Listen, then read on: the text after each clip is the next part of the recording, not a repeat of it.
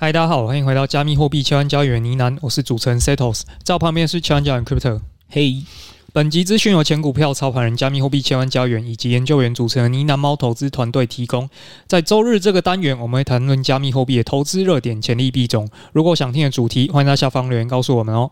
好，那从年初以来呢，因为市场都在炒作这是上海升级的论述啊，那包含这个 Lido OP，我们之前提过的这些币哦，表现都相当的不俗。但你知道上海升级之后还有什么故事吗？哦，这就是我们接下来跟大家介绍的，就是以太坊的这个 ZK 系公链。好，但是呢，在进入这个力 K 系公链这个比较困难的议题之前呢，我们要先来聊一下大家最近比较关心的这个议题，有盘市。哦，最近盘市震震荡荡，上上下下。那我们进入一分钟盘市的这个单元。对，不然你这个人太好高骛远了。人家上海升级现在都还没过，你就已经要展望更远的东西了。哎、欸，我们要超前部署。好的，太超前了。那你知道一分钟盘市已经连续三周以太坊震荡 F 一到让大家快崩溃了吗？哦，我是快崩溃了。哦，你是快崩溃了，就对。好的，我跟你讲，崩溃的也不只有你啦，好不好？包括我们家自己的策略的指标也是蛮惨的。然后我们今天也来跟大家好好的先一分钟盘势讲一下这个，不要让大家有这种感觉，就是我们家哎指标前一阵子赚钱赚得很爽，什么哎赚了十几趴的时候再讲，然后状况不好的时候都都不敢讲，没有，我们就直接来讲，好不好？最近拍网的指标状况真的不太好，磨烂，对，磨烂磨烂，对，真的很惨啊！我们自己来编自己的指标。好，那简单可能都不知道了，我们讲一下我们的指标的一些相关数据嘛，因为今天录制的时间是二月九号，礼拜四，回看了近一个月嘛，一月九号到。这个你要不要猜一下？考验你现在对这个盘势还记不记得？听众也可以想一下，你猜我们家这个指标的绩效什么时候是最好的？我记得，因为后面都在盘整嘛，啊，盘整的时候我们指标会吃损，所以应该是刚过完年的那时候。对，因为很好回推，因为我跟你说，就是已经大概盘整将近三周了，也就是说。二十一天前左右，差不多时间，就是我们家绩效可能比较好的时候了，就没有了。好了，就是我们到一月二十一的时候，那时候绩效来到了最高点，就是大概正十三点七三趴。对，然后到今天我们录制的时候，它已经剩零点六九趴了，被磨完了。对，就是它前一阵子的努力累积的抓到趋势十三趴，基本上已经被这个震荡盘洗的差不多快没了。然后讲两个啦，第二点说，我们自己有看啦，如果是看我们自己内部讯号的话，可能大概这一段时间是被震荡磨耗了八趴。那为什么我刚才说总磨耗是十三趴的原因，是因为多的四五趴，就是因为我们现在在派网的的实盘数据，我们是接在派网交易所嘛，那派网目前它的做空部分是用。这个杠杆代币不是用合约，那这个杠杆代币会让这个耗损更加的多了一点，所以就这部分的五趴就是目前交易所贡献的，八趴是我们策略贡献，但没关系，有跟交易所不断的 push，理论上应该是二月底这个部分就能改善，因为杠杆代币它是去模仿一倍合约嘛，但是实际上它不会完全模仿它的走势。对对对，会有落差，所以反正会比较惨啦。那所以这个部分也没关系啦，因为哎也不用讲这么多，因为我们家自己也是被磨了八趴嘛，这还是最主要原因，所以我们就继续来讲哦。那这是一个，就还有另外一个东西，可能也是大家听到我这边讲会出现另外一个疑问的，就是说，哎，但是如果今天是 buy and hold 的话，我们家的绩效好像说最高有赚十三点多趴，也没有特别厉害啊，因为。ETH 一月九号，它大概是收线收在一千三百二十左右嘛。那到一月二十一号那一天，最高大概是收了一是一千六百二十六。那这一段如果是这个打单非常神勇的，你开一倍或你掰然后主观勇敢追突破的人，绩效可能是有在二十三趴以上的。那所以我们这样子说十三趴多，其实可能还总共输他九趴多嘛。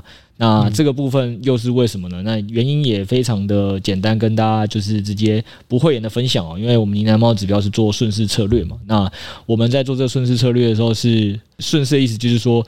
追着趋势，所以有可能是向上，也有可能是向下，都算趋势。所以我们没有办法预测明天是向上还向下嘛。所以我们一开始在策略在设计上的时候，就有专门在做空的策略，或者是多空都错的策略。总之呢，意思就是说，就我们的五个策略现在去均放的话，你不可能有一百趴做多，也不可能一百趴做空。总之，我们是有帮他做降杠杆的。所以，当今天这个走势单方向走一百趴多的时候，我们会输给那个一百趴多的；当他单方向一百趴空的时候，我们绩效也会输他，都一定会。发生的。然后震荡的时候，我们会被磨得更难看。这基本上是三个。对，那所以，哎，今天怎么就把我们家指标讲得很不堪，对不对？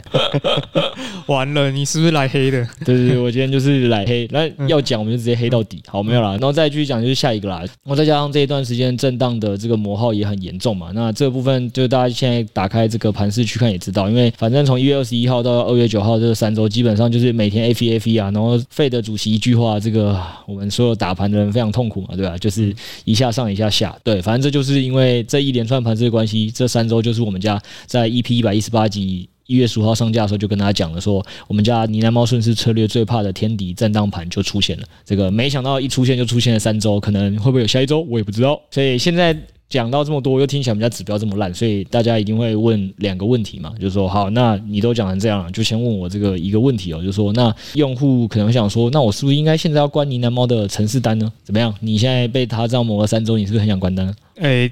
根据我自己的使用经验啦，通常在磨的时候，你想动手的时候，可能波动就要出现了哦，所以自己是不会关了。难怪你叫 Setos，你根本就是来做托的。我这个人比较负责任，好不好？我们家有不好就不好，有好就好。我要负责任的回答，我不知道，好不好？嗯、要不要关？我基本上要看听众你们自己，因为我想跟大家讲一个问题嘛。你们也知道，我们讲呢喃猫顺势策略，你们如果去听过我们一月十五号上架那集，就会知道我们的天敌就是震荡盘。那震荡盘已经持续了三周，那你问我下一周会不会持续震荡，或下两周会不会持续震荡？我当然是不知道。如果我知道。它会持续震荡，我现在就直接关你那猫程式单，然后我改开网格。还开窄网，很确定就是它在哪里震荡，我就一直刷洗。那如果我已经很确定，就我刚才讲的，它一定会向上或一定会向下，我现在直接开百倍合约做单边，我也一定爆赚。所以我现在要讲的说，反正呢，呢喃猫的策略，它基本上我刚刚跟大家介绍那些特性，让大家再对比盘势就会知道了。我们基本上就是为了捕捉顺势策略的，所以在符合它的趋势出现的时候，它就会开始赚钱。那因为我们没有办法预测明天到底是会震荡，还是预测明天会向上，还是确定向下，所以。所以它相比于做合约或做网格这个工具，它各有它的适应的的时间点，所以这部分当然就是要看大家自己。大家可能还是要了解哦，呢喃猫的顺势策略基本上呢，它只是一个好的协助克服人性。就是在这种还明天还在继续震荡，你还不要下单呢？他有办法继续纪律的下单，然后你无法看盘时，他也可以帮你下单。但因为它已经是被写好程式，并不会是所谓的一个 AI 印钞机，好不好？所以不会就是说今天他突然发现，哎，这个盘是震荡盘，我就突然自己自我进化，变成说能帮你在震荡盘也赚钱。人挡杀人，佛挡杀佛，这件事情是不可能的。所以他今天该震荡盘的时候该亏钱，他就会继续亏。所以大家可能会短时间看到自己的这个回撤更大，都是有可能。只要这震荡榜持续出现，我觉得这是大家有一个正确的认知，所以我才会回答说，现在到底要不要关单这件事情，是一定要回到听众你自己本身。其实开城市策略单，说白了，跟最终与你个人主观打单都是异曲同工之妙的啦。那其实每次你可以自己回想嘛，主观打单账面上磨损的时候，你是不是就像刚才石头是讲的，他可能其实人性上会很想关单或不想再下单。我说主观你自己。自己在做的时候，对，嗯、但其实你可能知道，就是说，哎、欸，搞不好你再多试个几次，你再纪律的照原本的策略进行操作，可能很快的突破趋势就来了。那你就有可能开始赚到这个钱了，但是你就是人性上会做不到嘛，所以最后你就是被这个震荡磨耗扒了三周，该放弃的人应该都放弃了。人家说习得无助感养成一个习惯只需要二十一天，刚好满三周了，盘势送你到现在，你应该是已经可以受不了了。对，当然城市现在能帮你继续做的事情，就是你可能看起来很不爽，就是诶，他继续帮你在亏钱，但实际上他就是。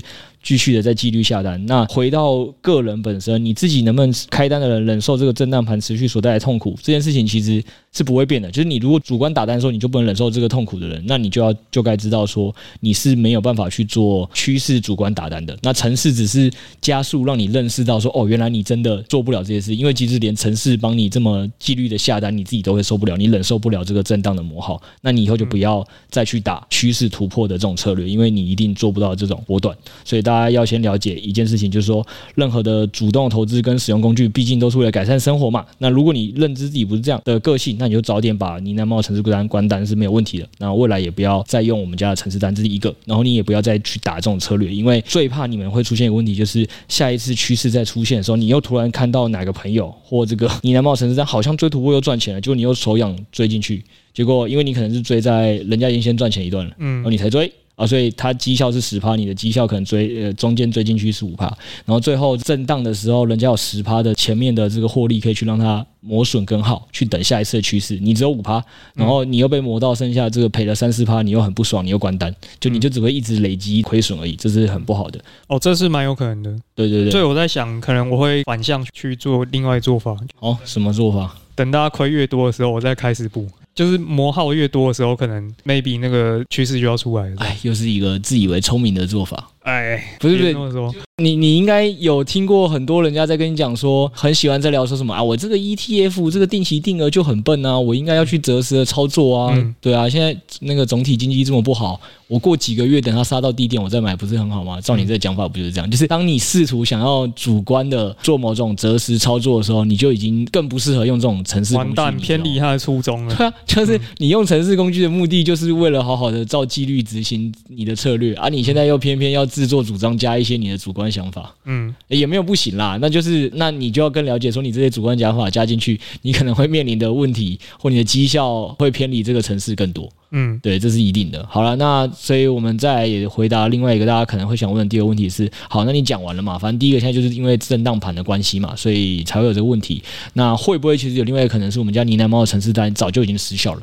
对，那就跟大家报告一下，反正团队基本上每天是有在观察我们各个交易所的策略是否有异常跟失效的。反正如果有明显异常呢，我们一定团队会在各个我们的群组通知大家，包括我这个 podcast 就是也是直接来跟大家讲嘛。对，但是我们现在跟大家很理性的说了，因为这三周就是震荡盘，那我们家的顺势策略本来就是追突破的。那在这种状况下，我们的损失是一定会出现的，并不是策略失效。所以我们还是最后是想跟大家讲一个结论，就是跟所有的听众跟群友讲，趁这次高位震荡的时候，检视自己的个性适不适合做突破策略。只要不适合，就是是没有关系的，把我们单关掉，然后你自己以后主观也不要这样打，这是对你一个最好的方式。对，另外再讲一下 b 币就是 b 币的单是一月十七号开始上线的嘛。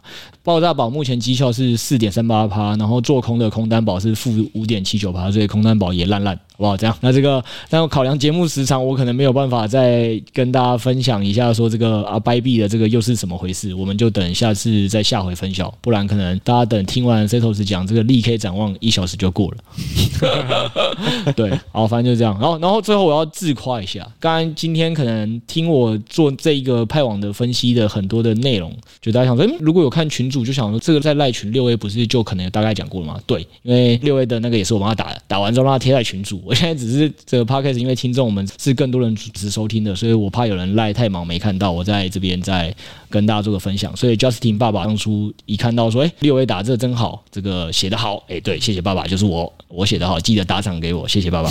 好了好了，那开始来吧，来讲讲你的 Layer Two 的未来，力 K 的未来。好，我们今天议题又会带到这个以太坊嘛？那以太坊因为最近其实不止说质押那个赛道了，那 Layer Two 一些赛道也开始动起来了。所以我们今天来介绍一下说 Layer Two 未来有一个议题，可能是大家必须要知道，叫 ZK。哦，那话先讲在前头，为什么 ZK 蛮重要？其实因为包括 Z 神他自己都相当的力挺这个赛道，他未来发展啊，甚至他本人也是早期的投资人，所以蛮大的概率未来。就是这些 ZK 的赛道呢，会有一个蛮大的成长。哦，那但是要讲到 ZK 的话，我们还是要回头去讲说，为什么会有 Layer Two 的存在嘛？那 ZK 又是 Layer Two 里面的一个分支。Layer Two 这样讲好，就是如果你有经历过二零二一年那时候牛市的话，应该都有一个体验，就是以太坊很塞，Gas 又很高。哦，那这个举个例子哦，有点像是麦当劳要是排了五十六十个人的队伍，传统的做法是什么？你就是要一个一个人点餐结账，点餐结账嘛。那你可能前面的人在那边等很久了，他到柜台才那边想点餐，我就很想敲他，所以这个时候 Layer Two 的方案呢就开始推出来嘛。那这时候麦当劳他们就会改一个做法，诶、他们请一个店员开始沿着这个队伍一个一个人去问，诶、先生你要点什么？先生你要点什么？先帮每个人点好餐，那大家到柜台的时候呢，只需要做结账这个动作就好。那也就是说，Layer Two 其实是呃开了一个管道哦，多开一个分支，然后来帮以太坊来纾压它的流量的压力啊，所以他就帮以太坊先做完一些事情，最后这个柜台呢，它只需要做结账就好了。那未来就是这一条链啊，它就会跑得比较快，那以太坊就会相对的也不会那么塞了。哦，那目前呢，这个 Layer Two 哦，它是有两种的派系嘛，一个叫做 OP。Optimism，然后另外一种叫 ZK Zero Knowledge，就是什么零知识证明。那细节我们也不可能在这边讲完，大家可以去搜寻李永乐老师，他有解释零知识证明是什么。反正你也不需要懂了，就是你搞不好不懂也可以知道有哪些币这样子。对，不是我跟你讲，重点是这样。大概听到你说我们家以太坊的教主 V 神自己都有投资力可以就很有兴趣了。而、啊、你现在讲这么多吼，其实这个技术上的东西他们可能也还好，你还是赶快讲。啊，我待会再帮你用一个更白话的麦当劳解释去解释这两个阵营的差别，绝对比你那边讲什么技术的更好懂。好，没问题。既然都提到 V 神了嘛，所以 Layer Two 啊，现在其实有两个可能大家已经知道他们已经在运作了，就是 OP 的这边的的链嘛。那 OP 这个链就包含 OP。哦，这个涨很多的这个 OPB，它也是一个，然后还有一个还没发币的 Arbitrum，这个也是。那另外一派呢，ZK 就是还没有上线，是我们今天要讲的，包含 ZK Sync 跟 Starkware。那基本上他们估值都是超过十亿美元，都是独角兽等级。哦，那其中呢，Starkware 这个 V 神他有投的这个项目呢，估值更是已经高达了八十亿美元。哎，八十亿美元可能听众没什么概念。呃。这么说好了，Aptos 它在上线之前呢，VC 最后融到的金额据估计就是四十亿美元，所以大约是 Aptos 的两倍。所以对 VC 对于这一块领域，它有殷切的期盼。再加上说 V 神哦，我们这边就摘录两次哦，V 神它有两次点名过 ZK 的系列是未来。其中一次，他是在出席这个韩国的活动的时候呢，他又说：“我的观点是呢，从长远来看，ZK Rollups 最终会击败 Optimistic。那从现在起十多年甚至更久。”我预计 Rollups 基本上都是 ZK，不是太狠了吧？就 就你你听到你们公司老板说呢？我预计 A 部门在长远来看一定会是公司的主要核心，B 部门的人都是废物，阶段性解决了，总是有先有后嘛，对啊。再来一次，就是他有一次来台湾哦，去年十二月，哎，可能有一些听众资深的玩家有去参与了。他是去年十二月底有来 NFT Taipei，啊，是一个 NFT 的一个专座谈或讲座吧。那他当时也是提到说。他觉得 zk Stark 这个技术啊，在未来十到二十年内会变得跟区块链一样重要，而且也是可以为中心化的用户带来更好的安全性。因为他那时候就是有提到说，FTS 其实带来很多冲击嘛，所以很多中心化交易所的用户。就受到伤害，所以他就希望说，未来通过区块链这样的技术，可以让大家就是更愿意用链上这些服务，然后得到更多安全的保障。那其中 ZK 有可能是一个他心目中觉得很重要、一定要发展的一个项目了。钱都投了，怎么可能不重要？呃，你的意思是 V 神现场喊单吗？没有啦，好啦，那个因为你待会就要开始介绍 V 神，就是看好这一块领域的细节到项目了吧？所以我还是简单的帮你再讲回来一下说，说反正大概已经了解了。就是因为你以前有使用过以太坊的人，就会发现一个问题：以太坊塞车很严重。这种感觉就是，就算你很喜欢吃麦当劳，你总不能每天看到麦当劳前面排六十个人，要等三个小时的时候，你还每天去排队吧？去吃，这太痛苦了。你一定要有其他的解决方案去帮助。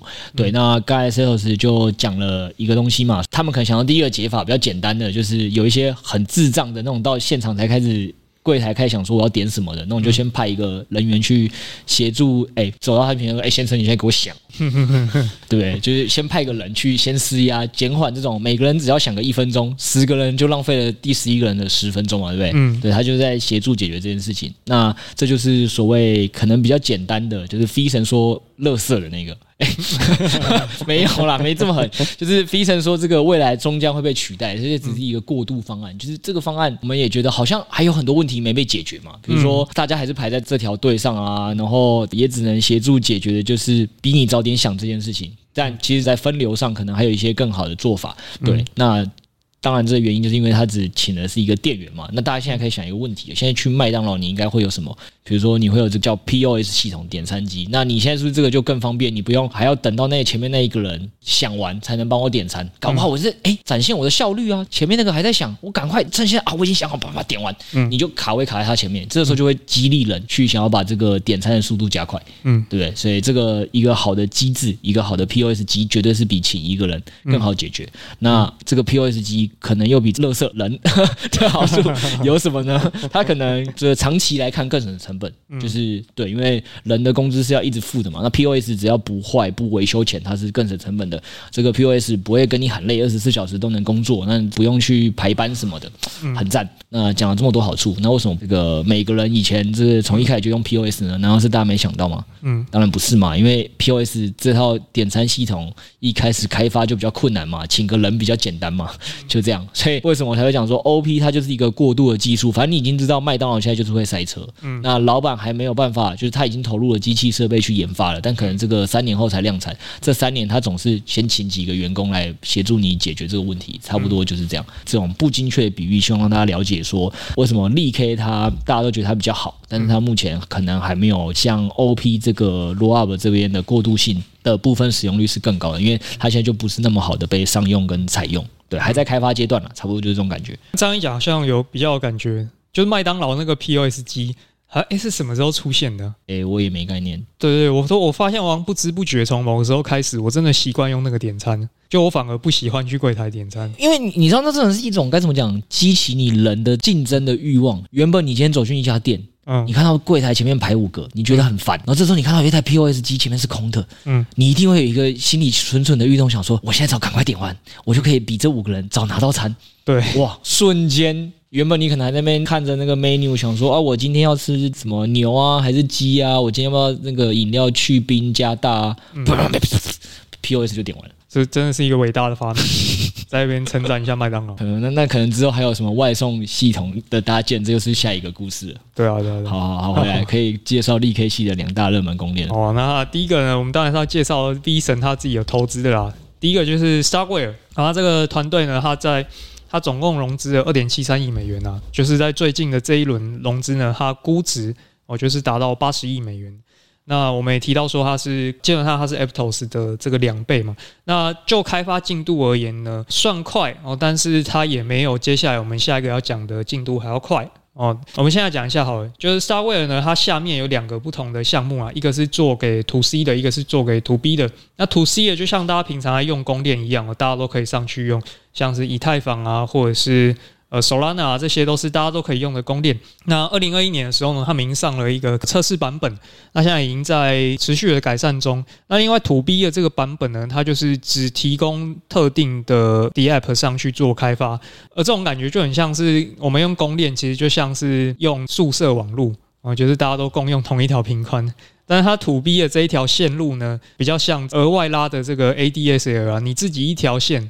哦，那毕竟交易呢，就比较不像打网咖嘛，所以就是大家可以一起共用频宽没关系。你要是慢一秒，可能就会气急败坏。所以像目前 DYDX 这个交易所，他们就是用这个公链啊，所以在速度跟费用上都比较能够满足这种特定应用的需求。简单来讲，就是 To B 的比 To C 的有钱啦，有钱就会想要花钱加速啦。差不多了，对对对，他们有特制的需求，然后流量也高，然后那为什么他们现在一直都持续在开发？我们就是进度比较缓慢，所以我们这边要特别提到一点呢，就是因为他们在开发这个想要引入 EVM 兼容这件事情。我们这边打个比方嘛，就 PS 五当初上市的时候，为什么大家想都不想就很想要买？好像原因就是因为当初 PS 四这些玩家他们总是会想说，诶，那我去 PS 五，我现在这些新买的 PS 四游戏是不是就不能玩了呢？哦，所以当初 PS 五他们也都是有想到这一块嘛，他们就说没关系，你现在拿着你 PS 四的游戏片来用 PS 五无痛帮你转换啊，所以这个有点类似这个概念啊，他们就是想要开发这个功能，那以后这些以太坊的协议呢，他们可以直接把程式码 copy and paste 哦，复制贴上，改一些东西就可以赶快来用了，那在生态迁移上就可以比较迅速。啊，大家就会更愿意赶快搬家过来。了解，就是说他们在开发的重点里，现在还差了一项，是要让原本已经在以太坊 Layer One 上的一些公链能好的、简单的搬迁过来嘛。所以他们还要再开发这个，所以可能在整个开发的东西上就很多，所以就比较花时间。我觉得我们自己也是蛮厉害，讲了麦当劳，讲了网络，又讲了 PS Five 跟 PS Four。哎，我们已经是很尽力在让大家了解一个很难的技术的东西了。先跟大家讲，一切的举例一定有它不精确的地方，但我们尽力了。我们真的是尽力想找一些让你觉得好懂的的来讲。啊，如果你觉得这个还不够好懂，欢迎去搜寻李永乐老师的零知识证明，你就会再回来哎听我们的 podcast 觉得啊，这真的太棒了。是李永乐太棒，还是我们太棒？这个很难说。近期，那我们最后就讲一下近期的这个动态嘛。基本上他说我们会发币。哦，对，他代币已经写得清清楚楚，我们会发，但他们也说了，我们不空投，哎，他们讨厌空投党来了就跑这样，所以他是说，他们希望把资金用在资助一些开发人员啊，就希望是真的对生态的长期有好处，对团队长期也有好处。哦，也说他们不会去补助一些就是来骗补助的山寨协议啊，所以大部分投资人可能最终都是只能在二级市场去交易。对，哎、等等等等，所以你的意思说我刚才陪你录了这么段这么长这么久时间，听众也听了这么久时间，我听了一个空虚，我什么都不能操作，除非我是城市开发人员。哎、欸，可是虽然说它本身不会发币，可是因为有一些生态可能是原生于它的。那这个部分我们就可以去 follow 一下，因为这个有点像是常态，就是从那种公链原生出来的项目，通常在炒作它的时候，那些原生项目会杠杆，就是它波动程度会更大。嗯，对，那就是买小币的那种感觉啊，所以反而关注的方向就会是那哪些协议会在它上面开发，然后是有钱的。对啊，好了，反正其实刚才也只是嘴 Setos 啊，让大家了解一下。你就想一件事嘛，V 神爸爸就跟你说利 K 是未来了，嗯、他投了哪个项目，他就投了这个项目。对啊，正不想给你奖励，你就不能拿，那也没办法。但是正关注的东西很重要，好不好？嗯、所以 V 神他。关注它，培育它，它上面的生态的发展的好与坏，就肯定会是很领先的一件事情，以及它的估值就会是一个你可以起码投资其他 V 神没有投资的项目的时候，可能可以拿来做一个参考的一个基准，好不好？所以你要了解 LeeK，肯定是得了解 Starkware，对，这是没有办法的，不论你能不能在上面能投资。好不好？你起码要先了解它，你才有办法去了解其他的 LeeK 系的公链，然后去知道怎么去做投资跟操作的一个基准对比。嗯，吃不了肉我们就喝汤嘛。对啊，那这就是 Starkware。好，来来开始喝汤吧。介介绍下一个。对，那第二个就是 ZK Sync。哦，ZK Sync 这个就真的要发币哦。所以我们讲一下它这个融资的金额。那它融资到目前为止还是融了两亿美金。啊，虽然它没有具体说他们估值到什么程度。但基本上应该也是跟前面这个 Starware 差不多哦。那它进度其实是比较快的哦。它一点零版本哦，二零二零年就已经开始在跑了。只是说当初功能有限哦，就是我们刚刚讲那个 EVM，就是 PS 四要搬到 PS 五那个问题。所以它虽然说上一点零上线很久了，但一直没什么在用。那现在在关注，就是说它二点零什么时候要上线？二点零上了之后呢？哦，就是像 PS 四的游戏可以进到 PS 五来玩了，那到时候生态就会真的去搬家了，所以它在上线进度上是比较快一些的。哦，那它分成三个阶段来进行，一开始就是它会先让这些开发人员上去哦跑一下我们城市有没有什么 bug，debug 完，那最后呢，到今年 Q2 的时候，它才会正式的认取，让所有的使用者都能够上去使用了。它有说会发币，会发。但是没有说要怎么发，哎，至少他们说会有一个蛮大的一个让利幅度啊，就是说他们有三分之二以上的代币都会给生态去作为建设使用。老实说，讲是这样讲啊，但你不确定他会怎么样定义生态嘛，对吧？可能他们的基金会也是生态，那不管，反正既然有模糊的空间，我们就可以试着去追踪一下。对，不然你也没。没其他喝汤的机会。对，基本上这两个就是说，最近以太坊啊进度比较快的两个 ZK 的这个公链啊，那无论是融资金额还是市场关注度，应该都是现阶段最高的两条公链。那所以，因为目前还是这个多链生态嘛，所以其实是蛮高的几率对两个币。假使他们在今年真的发币了，Layer Two 这个板块，ZK 这个板块可能都会有连带的一波炒作。对，那当然这个东西都是很新的嘛，我们回来看说现在 Layer Two 到底长什么样子啊？虽然说我们提到 ZK 会是未来的一个主流，但主流在它真的出现之前，现在一定有一些其他的技术在 run 嘛，在进行之中。啊，所以现在主流其实还是 OP 的这一块的供电啊，包含 Arbitrum，然后。涨很多的 OP，他们两个呢，目前占了 Layer Two 以太坊 Layer Two 的八十趴以上的资金。所以现在的主流其实还是这个相对没那么好的解决方案，但是未来可能上线之后会慢慢改变这个格局。对，反正就刚才跟大家举例的嘛，麦当劳还没开发完 POS 机之前，这个乐色人都还有机会。好，诶、欸，大家应该知道我们在做节目效果啦，我不是，对对对，反正就像我们知道，可能机器人跟 AI 最后会取代大部分的人嘛，那也一定是未来的主流，就你可以想象到的未来世界。但反正商用化时间没那么快之前，嗯、我们还是可以先关注在阿。Arbitrum 上还有 OP 上的这些项目啊，就像特斯拉那个自驾，真的到最高级之前，你人还是要坐在车上开车嘛？嗯，对啊，没错，所以包括多，对你还是远的要关注，近的也要看，就对，对啊，那究竟我们要从什么面向来看 ZK 到底开发到哪里？哦，那我们可以从这个方向去着手。这么厉害？诶，说穿了就没什么秘密了。对，就是你可以去看一下以太坊上面这些大协议。什么 Uniswap 啊、Aave 啊、Curve，他们有没有宣布说要上 ZK 公链呢？基本上他们在测试的话，距离真的上的时间可能就不远了啦。那像我们刚刚提到的第二个那个 ZK Sync 嘛，现在有一些大协议都开始说他们要上去测试的，所以我们可以看说今年 Q2 它是不是会真的就是开放给大家上去使用？那到时候蛮大概率会带动一波。市场关注，那为什么呢？诶，我们开头提上海升级不是没有原因的，因为上海升级过后，你们知道以太坊下一个要做什么事情吗？哎呦，嗯、肯定是有下一个升级啊！我们家 Phi 神不是都已经之前预告在前？对啊，诶，很多升级，但知道下一个要做什么应该不多。那其实他目前 Q two 啊，就是会计划去进行这个坎昆升级。那这个升级重点其实就是他们要降低 Layer Two 上面交易的费用。